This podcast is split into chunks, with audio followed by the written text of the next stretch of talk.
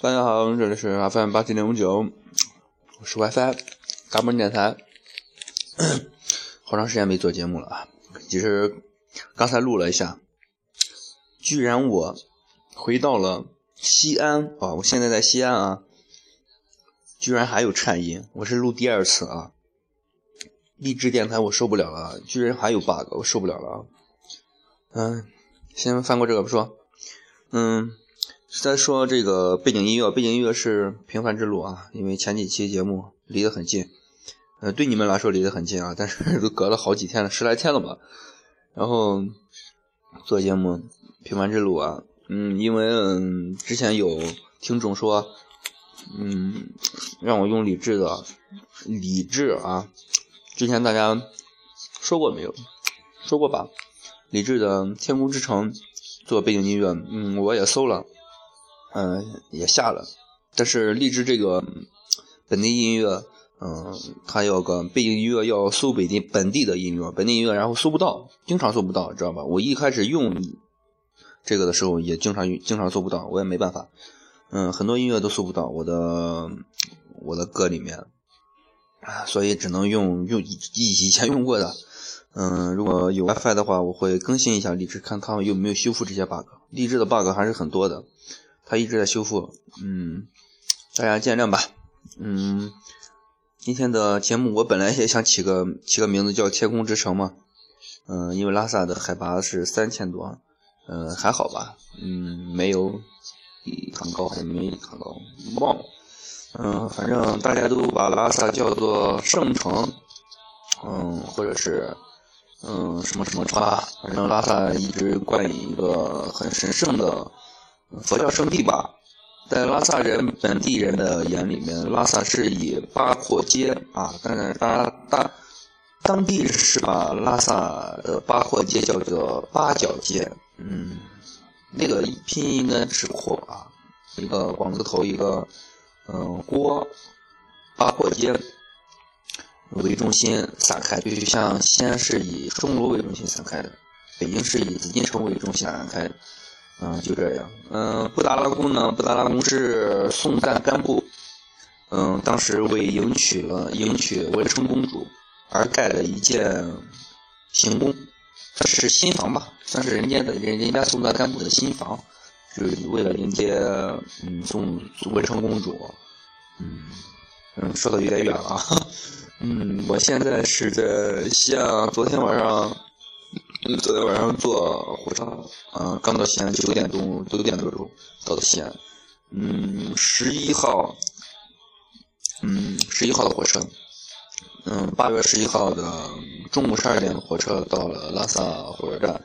嗯，其之前嗯经过了极其严格、极其繁琐的安检，然后就不到几百米，嗯四五百米吧，进那个拉萨火车站嘛，嗯，然后经过了经过了重重关卡，嗯什么。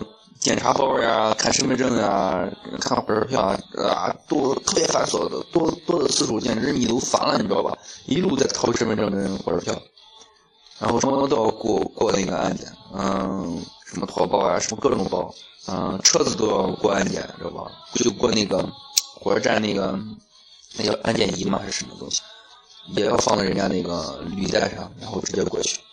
什么东西都不能不能带，什么刀子呀，什么打火机呀，什么反正尖锐物都不能带，不允许带上火车。嗯，除非你偷偷带，如果你本事大的话。反正那个，嗯，那个那个啥，拿那个金属探测仪了，嗯，把你身上都都扫了个遍吧，特别繁琐，特别繁琐，就没见过你那么繁琐的。嗯，反正是讲长见识。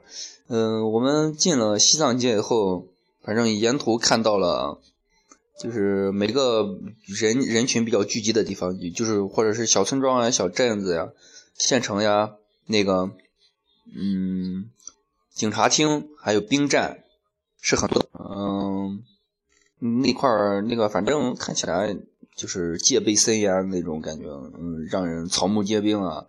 然后那个，嗯，武装武武警吧，武警吧，算是武警吧。那个还有那个警察，应该都是呃都是荷枪实弹的，你知道吧？荷枪实弹的，一点都不骗人。嗯，我在拉萨市的时候，拉萨市的时候，我们住的那块是离那个拉萨市的监狱，拉萨市监狱比较近，所以呢，也经常看到有武警官兵，嗯，拿着冲锋枪，嗯，然后转过转过去，反正看着，一进了西藏界以后，你的那个安保程度就非常的严密，就是过了金沙江大桥啊，金沙江大桥过了以后。就是西藏界，我们在那儿照相，呃，马上就你过了西藏西藏界金沙江大桥以后，就会有一个嗯观察，要看你的身份证，嗯，自己什么自驾游啊，什么骑行啊，什么徒步呀，凡是你要进藏的都要看身份证，然后沿途也有很多警警察厅，你进，好比你要进一个城，你看一次你身份证，然后你要出这个城的时候。又要看一次身份证，反正如果在西藏的话，你没有身份证，你根本别想进去，或者说你在中途把身份证丢了，你就很麻烦，你知道吧？你身份证丢了以后，就根本到不了拉萨，中途就把你卡住了，应该，反正很麻烦，很麻烦，很麻烦。没有身份证的话，嗯，你证明不了你是你，你就证明不了你是你，呃，就是这么尴尬。所以那次我都。丢丢钱包的时候在哪块儿？在波密的时候啊，去波密的时候翻那个安久拉山，嗯，把钱包丢了以后就是特别。当时当时不是很着急啊，你知道吧？我到了安久拉山，呃，到了那个波密以后，在波密站坐了一会儿，坐了半个小时吧，在等之前搭车的队友，他们先到了，就是问他们订的房间是哪。我也不是很急，你知道吧？因为我当时不知道我丢了，坐了一会儿以后，然后他来了，他来以后就走咱咱咱到咱住的地方，然后一摸，我才一摸身上，才发现，坐了半个小时以后才发现我把钱包丢了，然后也不是特别慌嘛，居然没有特别慌，然后到了住的地方，嗯，开着那个当地牧民的当当地藏民家，也就是那个老板，老板家的那个摩托车。然后一路回去了，这个故事已经讲到了啊，讲过了。然后幸好也是找到了，找到了那个身份证。嗯，不幸中的万幸，如果没有身份证的话，我当时就停在波密，也不知道咋办，完全没有经验。嗯，但是人品好，嗯，别庆幸啊。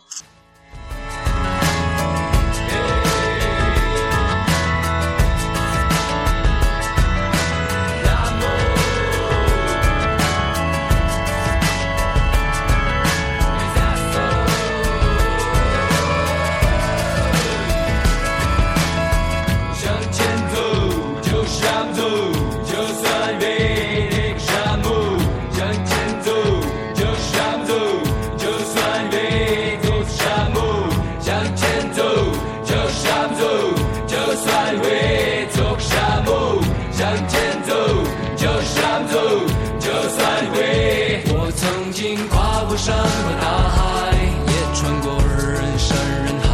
我曾经拥有着一切，转眼都飘散如烟。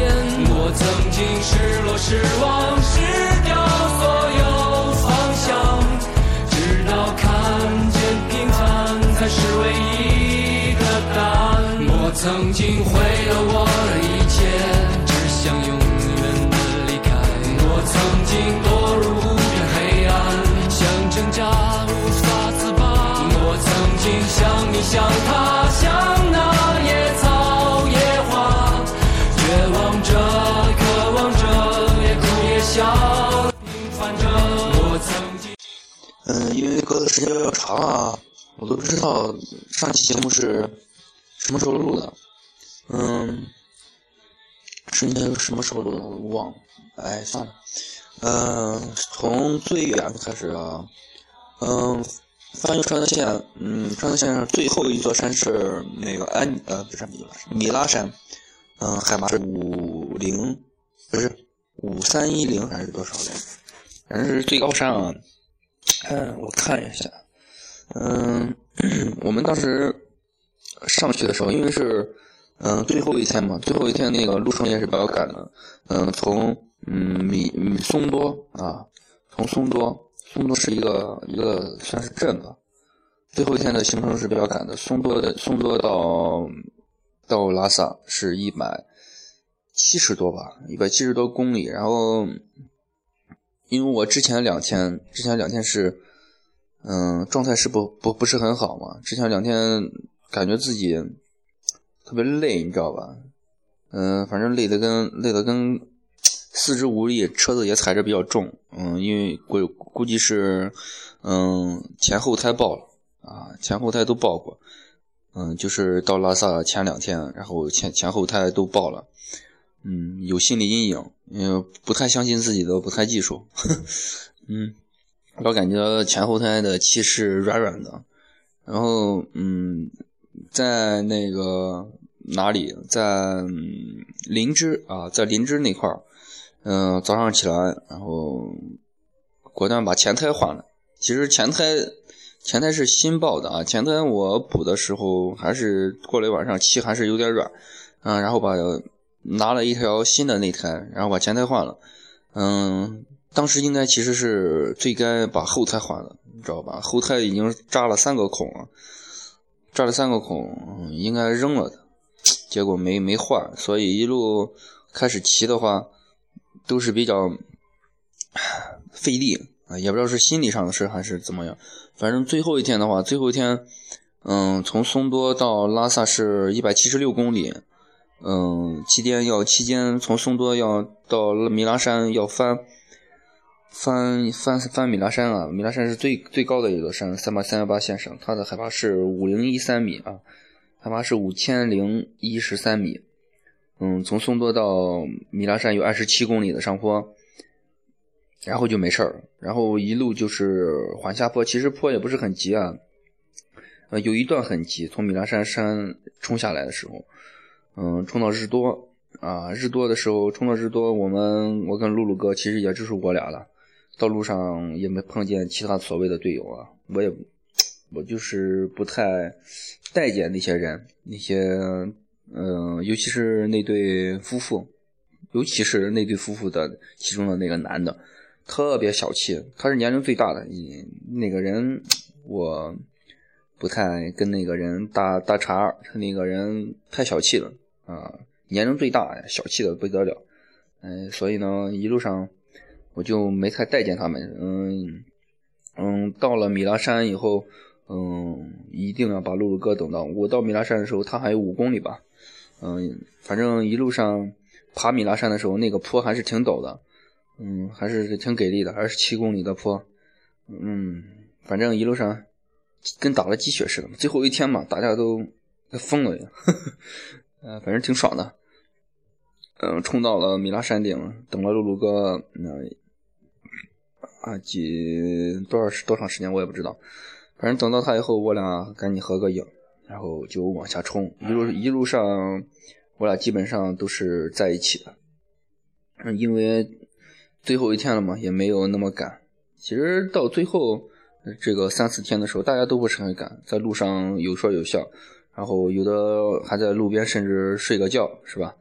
反正到最后了，都都不跟不那么赶了。然后大家都想法都变了，你知道吧？只要赶到就行了，不像头几天，头几天你打了鸡血一样，就是一定要赶到中午，中午到，因为没有那么所谓的没有那么一定的事儿啊。嗯，这就估计是骑自骑行川藏线以后，嗯，一个比较大的大的转变吧，就是。不急了，路上有说有笑啊，慢慢感受一下最后的三幺八线了，因为都是机会不多了，这是最后几天嘛。最后一天，嗯，反正路上谁爱超我超我啊，反正我就慢慢骑。嗯，一路上露露哥，嗯，还是还是挺给力的。最后一天大家其实都挺给力的，都不想，嗯，太多的歇，因为路程还是挺长的，你知道吧？那一百七十多公里。嗯，赶到墨竹工卡啊，他这有个墨竹工卡的时候，我想到那个邮局，墨竹工卡的一个邮局里面盖了个戳，盖了个邮戳，然后坐那儿等露露哥。嗯，吃了一会儿那个啥，在日多啊，在日多米拉山下来就是日多啊，距离二十七公里，然后吃了一吃了一顿蛋炒饭，然后到了一口气就是骑到了墨竹墨竹工卡，五十五十六公里，距离日多五十六公里的墨竹工卡，嗯、吃了一点蛋糕啊，我们带了蛋糕，早上带的蛋糕，嗯，反正一路上我就感觉挺有力气的啊，反正激情澎湃啊，反正哎，最后一天怎么说，就是这种感觉，你知道吧？嗯，然后一口气从墨墨竹工卡啊、经过了好长一段烂路，最后一天烂路还是挺多的，就是那种土路啊，呃，有那个修复三幺八国道的，嗯、反正吃了不少苦。嗯，你想那些大车跟大车跟货车司机，嗯、还有那个中巴车司机啊，就是那种长途车嘛，嗯、大巴车旅旅旅游组团旅游的那些货，反正能气死，你知道吧？他们是我我我就很难理解那些，因为嗯，过了林芝以后啊，从林芝出发，嗯，一直到一直到拉萨，路上的嗯大巴车，路上路上的大巴车跟嗯还有那个啥，反正就是车流量啊，之前看到的车大基本上都是自驾游，呃那些越野车了 SUV 啊，嗯、还有那些半挂车货车比较多。然后过了林芝以后，那个大巴车明显增多，车流车速也非常非常快，呃，而且司机特别特别特别坏，你知道吧？素素质特别极其低，有好好的大路不走，他们专门拐个弯过来，要把要把我们这些骑行的挤到路边，然后还要鸣笛，一边鸣笛一边一边挤我们，把把把我们往路边挤。我好几次被大巴车跟大巴车，我那个车把啊，车把直接跟大巴车就差那么一点点一点点，一毫米就是几毫米的事儿，你知道吗？他就能把我蹭到，能把我挂倒。当时心里特别害怕呀，你这正骑着呢，突然摔倒是吧？很疼的，很丢人的。嗯，但是幸好他速度很快，呼的一下就过去了，你知道吧？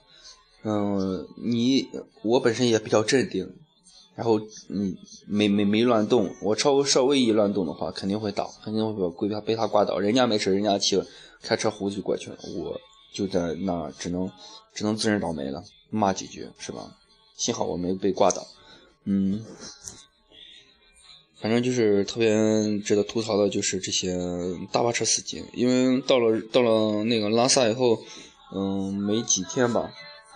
就第三天、第几天，听、那个 QQ 新闻上说，不是西藏有个大巴车，然后什么坠下山崖嘛，致四十四个人遇难了，是吧？四十四个人死了，多半就是那个西藏西藏那个大巴车司机速度太快了，知道吧？他们太快了，人家那个大货车司机还有那些大巴车司机在那个下七十二拐的时候都要超车的，你知道吧？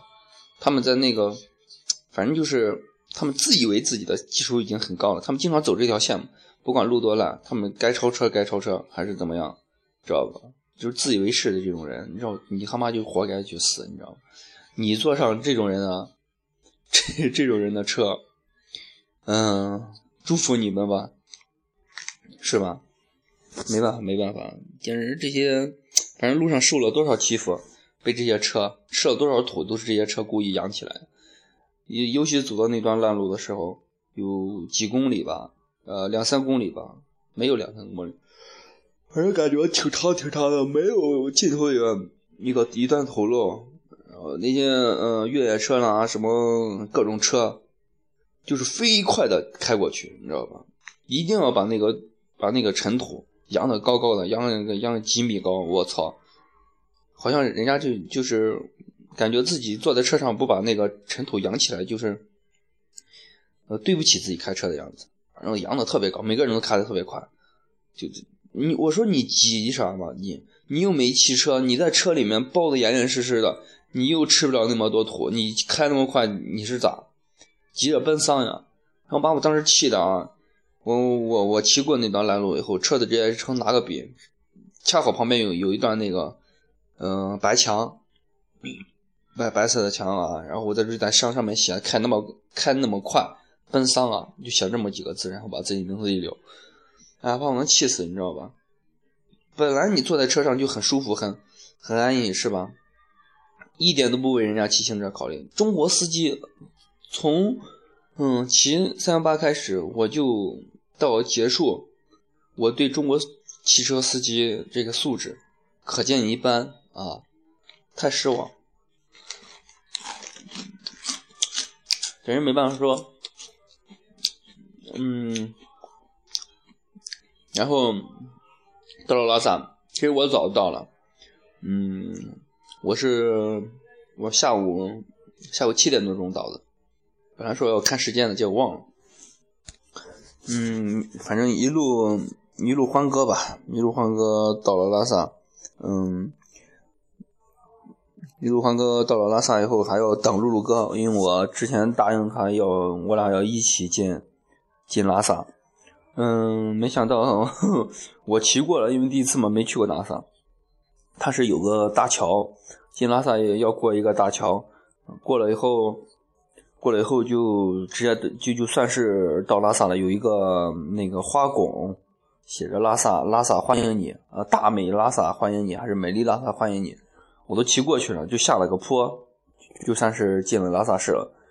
嗯，结果到那个拉萨市那个，嗯，小卖部买了买了两桶水，买了几包几包那个方便面。北京方便面啊，然后又骑上来了，你知道吧？又骑上问一下那老板娘：“你这儿是几点天黑啊？”他的老板娘说：“大概九点多钟就天黑了。”当时是七点多钟，想着还要等一等路哥，还是骑上去了。那块儿金拉拉是有一也有个呃兵站，个武警嘛，武警是不让你在那待的，就让你直接下坡去，你不要待，不要在这待，直接直接进市把我赶下去。然后就骑回来了，骑回来在那个拉萨市，嗯，有一个，因为它大桥旁边有一个公园我把车里停在停在公园外面，然后进去，坐在公园草坪上，嗯，一边喝着汽水，一边吃着方便面，等着路哥，他还有他还有十公里吧，等等等，我说赶紧打电话，我说你你赶紧到，你到了以后就差不多天黑了，他说行。反正路上路况很好啊，就是土比较大，嗯，也不费啥劲，嗯，一路下坡嘛，一路往下坡，反正骑着很爽，基本上就是平路。爬过那么多山，到最后一天以后，那些平路都不算啥，我感觉现在，嗯，反正骑着很爽。嗯，露露哥是点钟，八点多钟吧，应该八点多钟，八点多钟到的，呃，然后那些。我想着是赶紧早早到到布达拉宫前面，赶紧照个相，你知道吧？留个影，嗯，就是白天嘛，就是当天到当地留个影，然后赶紧发个朋友圈。因为不是很多人，不是每个人都知道我来了啊，有很少的人，嗯，包括家里人呀，还有同学啊、同班的，嗯，就几个关系特别好的人知道我到了。嗯，我想着是等着露露哥赶紧到，然后到布达拉宫赶紧照相发个朋友圈，让大家都知道我安全到了。嗯，装逼一回嘛，装一回逼嘛，让大家都震惊一下嘛，是吧？啊，反正特别无聊嘛。嗯，到了露露哥到了以后，结果没想到还要等那个，嗯，一对夫妇，那对夫妇来，还有得再要等小马哥来。嗯，到时候我露露哥。反正当时他不急了，他说他他到了就不急了。但是我我就有点有点操，你知道吧？我就有点生气了。我说我我本来就不想等那群人，你知道吧？没没从来没把他们当队友过，没有把他们当队友，因为他们从来没有把我当队友，你知道吧？嗯，不当就不当，你知道吧？嗯，对你们也没有什么依恋，你知道吧？反正老子到了，路一路上也没照没没受到你们什么照顾，你们也一直一直在拖我后腿。嗯，所以呢，我就给我就给露露哥是嗯操了，你知道吧？给他生气了，我跟你说。然后他一看不对劲儿，就就直接说我们先走了。嗯，也没跟他们在一块住。嗯，反正呃，我俩我一个人赶紧赶紧找布达拉宫嘛。找布达拉宫找到以后是嗯，其实特别搞笑的一件事是，布达拉宫在我的刚骑的那个北京北京东路那块儿。布达拉宫的旁边嗯，我的左左前左上部分，应该是，嗯，就是左左左上部分，就是布达拉宫左上方向啊，就是布达拉宫。然后我在右边，嗯，有个拐弯，我站那儿，有几个人在拍照。我就一扭头扭到右边，呃，右手边，问一下师傅，师傅问一下布达拉宫在哪？然后人家，然后人家那是一对夫妇夫妻了，然后这不是吗？然后一指。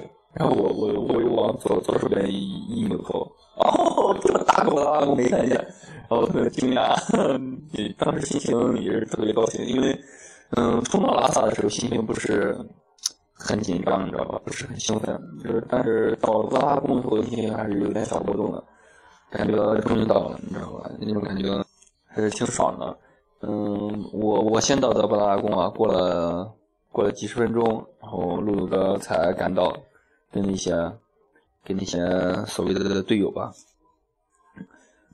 然后开始照相嘛。我之前有个地图，然后在本来是想说跟露露哥商量好是买一个，一人买个白短袖，嗯，写上字，然后一起合个照。结果时间太晚，嗯，找不到，嗯，太赶了，反正一下就来了。我就找了我那个买买了个地图。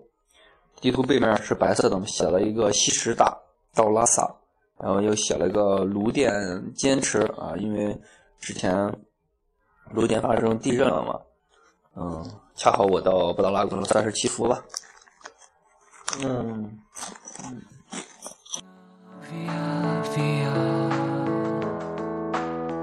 迷样的，沉着的，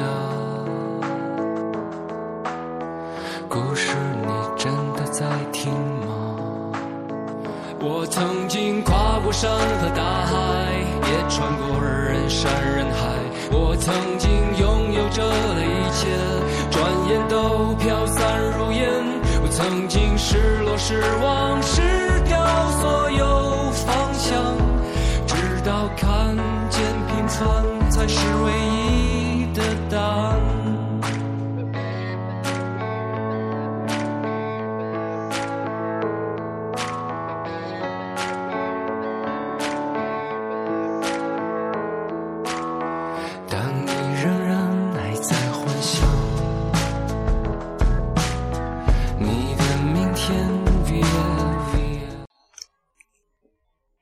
当时到了布达拉宫照完相，照相的时候就感觉自己特别有成就感，你知道吧？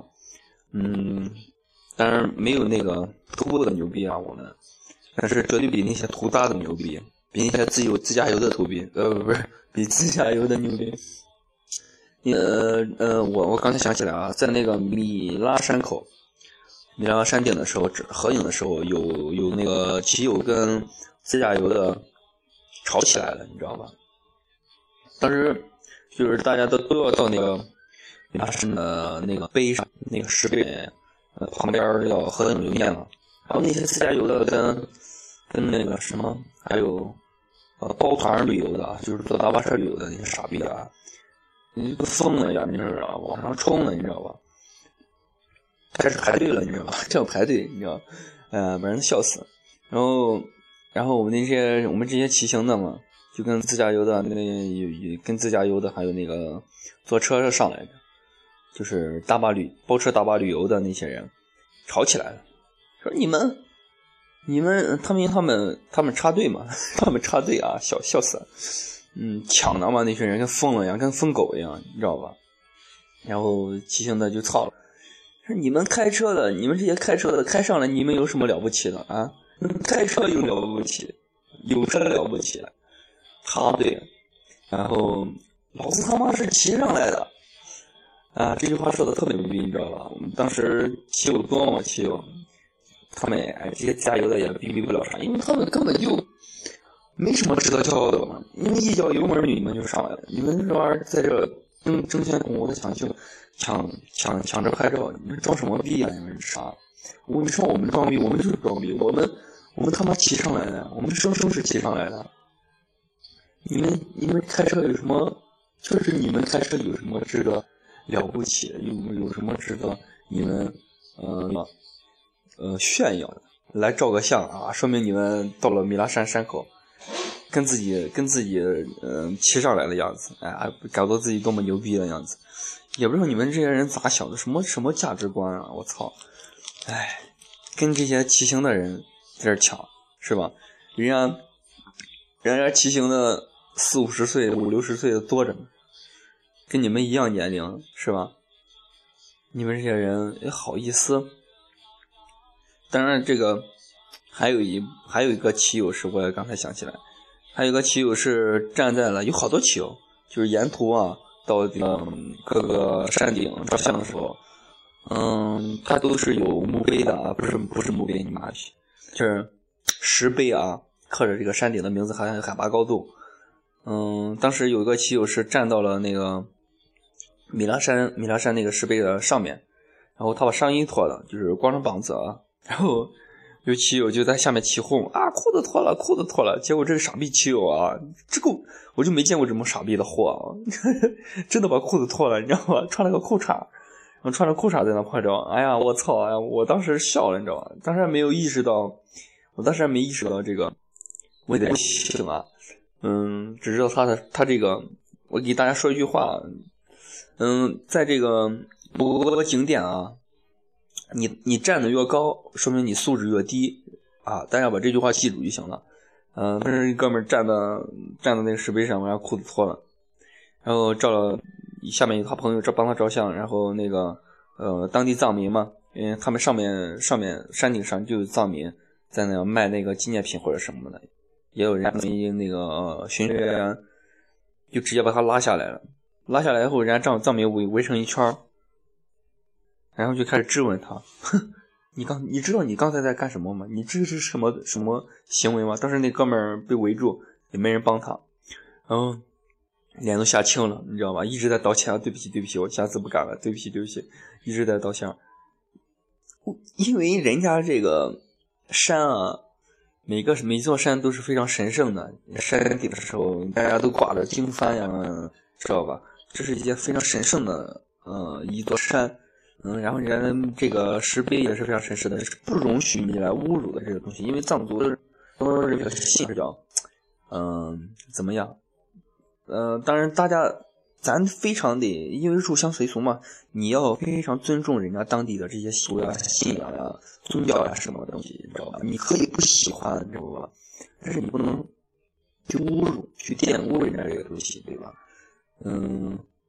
不作死就不会死。大家都说藏区很很很危险，知道吧？多数是因为你自己死做的，你知道吧？你只能好照，你不要站到人家那个是吧上面，哎呀，裤子脱了，你他妈呀，哎呀，看着那会儿也年龄也二十多岁吧，二十来多来岁嘛，哎呀，真是，反正骑行川藏线上什么什么人都见过啊，什么人渣啊、人妖啊、人精呀、人才呀，都看都见过，都见过。嗯，还是提醒大家吧，不作死就不会死。嗯嗯，反正那时候藏民反正把他放过了，让他下次不要不要再这样。你确实是侮辱了人家这个圣山吧？这这座山，嗯，也给骑友丢人了。反正，嗯，然后说完啊，说完了啊，这到到拉萨，到拉萨以后，嗯。然后说了三三分钟了，哎呀，反正故事多的是。到拉萨以后照完相，然后就开始找房嘛。嗯，房间还是比较难找的，因为房间有很多，旅店也很多。嗯，北京北京路上，在八角街附近，也是八廓街附近啊。嗯，八廓商场，八廓商场对面，呃，那沿路还是有很多青旅的。但是价钱都非常贵，我住不起。露露哥，哎，我我我跟露露哥找啊，没没想跟他们住在一块儿。然后我跟露露哥找的时候，呃，一直往过骑，往过骑，然后没找到，嗯，太贵了，是我住不起啊。但是露露哥能住起，我我是住不起。嗯，结果路上碰见了一对骑友，他们问我是不是找房子，我说这样，人家说二十五。嗯，那块儿，嗯，就是没，嗯，没办法。但是我一听二十五啊，眼前一亮，就住嘛，肯定住嘛，不是特别贵嘛，二十五就算算是很便宜了。因为，嗯，川藏线上二十五，应该是我住住过算是比较便宜的。呃，之前住过二十，二十五在拉萨算是很便宜的。没有 WiFi，然后就跟着骑友一路走嘛，他们带路，然后走着走着走着，我我跟丢了，然后露露哥也跟丢了，露露哥没看上我，把露露哥也丢了，然后我在一个十字路口的时候，给露露哥打电话，嗯，先是给一一路上都在给人家老板打电话，老板不接，呃，最后接了，老板说还是有一个空床，但是如果两个人的话，老板会给我们腾出来床位，因为他们第二天要走一波人，会腾出来很多床位，先将就一晚上。嗯，老板最后给陆哥打电话，露露哥说：“哎，算了，我不走了，你出去吧，太远了。呃，那个地方确实有点偏啊，距离距离那个北京路有两三公里吧。嗯，肯定了嘛，人家那么便宜，那么便宜肯定是犄角旮旯，就在拉萨旁边。我操！嗯，那没办法嘛，陆哥最后回去住了，住到那个。”嗯，破商场对面的一个路标青旅，还是比较有名气的，这个拉萨当地一个青旅，路标青旅里面，嗯嗯，我就一个人住到那个二十五块钱的那块儿，嗯，算是落脚了。然后给老板打电话，反正跌跌撞撞自己一个人到，当天晚上当天晚上就睡下了，唉，反正还是比较曲折吧，嗯。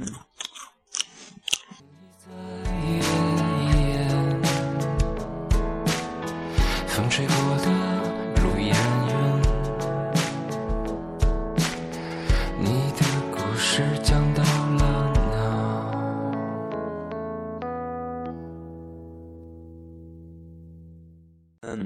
我我现在是在我姐这儿啊，我嫂子这儿，嗯，他们这儿没了 WiFi 啊，没有 WiFi，然后我明天就要回家，明天就要回我们蒲城县。